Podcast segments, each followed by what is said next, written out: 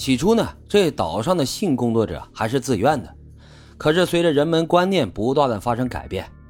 都知道卖淫是可耻的了，自愿卖淫的女性也越来越少。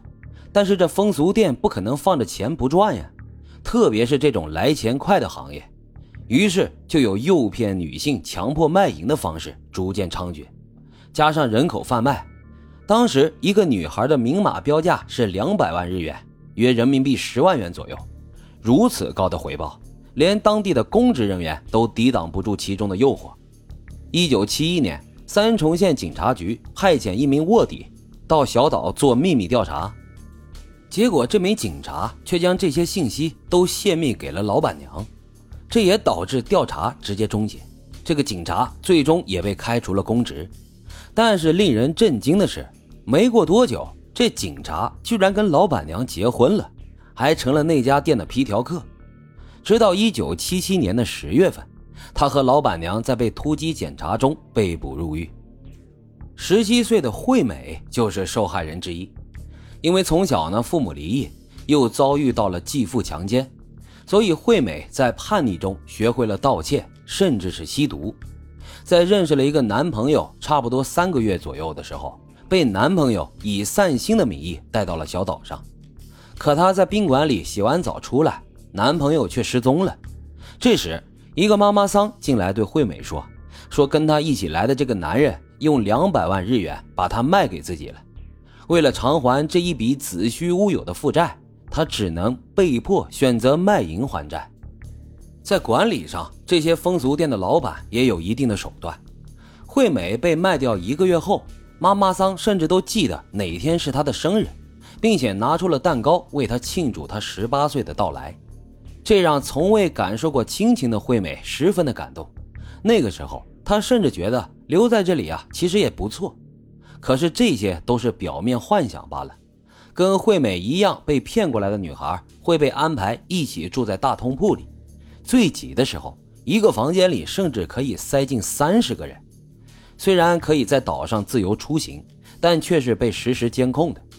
平常啊，当地的居民、船长、商店的老板，还有出租车司机，都会帮着风俗店老板注意任何有可疑活动的人，特别是船长，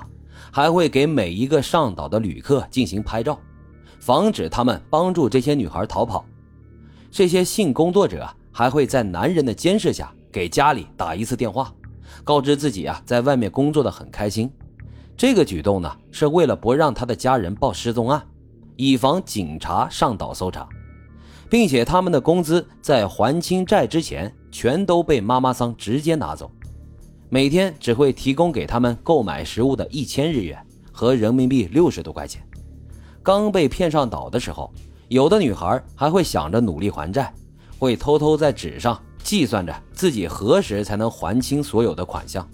但是，一旦谁的欠款变少了，妈妈桑就会想尽一切办法来增加他们的负债，先是让他们学会抽烟，增加平时生活的花销，再就是呢，引导这些女孩进行赌博，或者是拿出高价的名牌包包推荐给他们购买。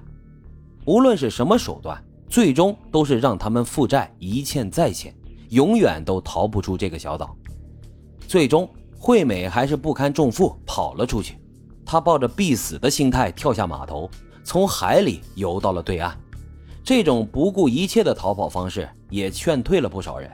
这也让惠美成了为数不多逃出来的女性之一。除了人口贩卖，岛上也发生过不少的神秘失踪案。一九九八年十一月二十四日，二十四岁的杂志记者使出巨子只身前往杜鲁耶岛调查人口贩卖的问题，但是从他出发后就失去了联系，再也杳无音讯。